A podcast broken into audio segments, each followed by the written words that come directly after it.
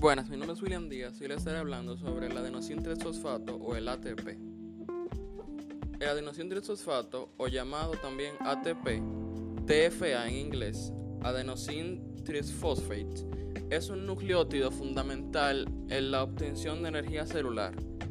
Está formado por una base nitrogenada, adenina, unida al carbono, una, una que contiene azúcar, tipo pentosa. Su fórmula molecular es C10H16N5013P. Función.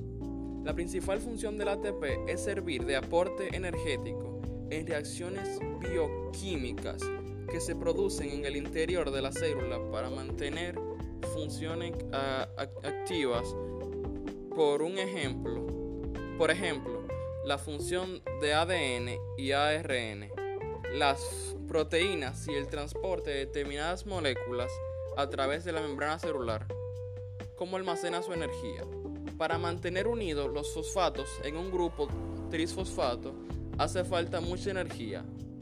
7,7 cal eh, kilocalorías de energía libre por mol de ATP, que es la cantidad de energía que se libera cuando ATP se hidroliza a ADP, es decir, cuando pierde un grupo de fosfato por acción del agua. Fotosíntesis. Eh, su función es la fotosíntesis. Entre las reacciones químicas de la fotosíntesis, las plantas, la, la clorofila, utiliza luz del sol para impulsar una cadena de reacciones que almacena energía en una forma química. La molécula cargada de energía ATP su enzima.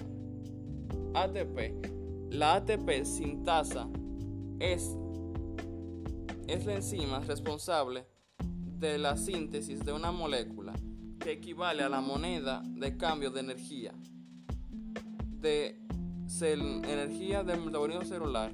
El adenotrinfosfato o ATP, él está compuesto por una ribosa, una adenina y tres grupos de fosfatos.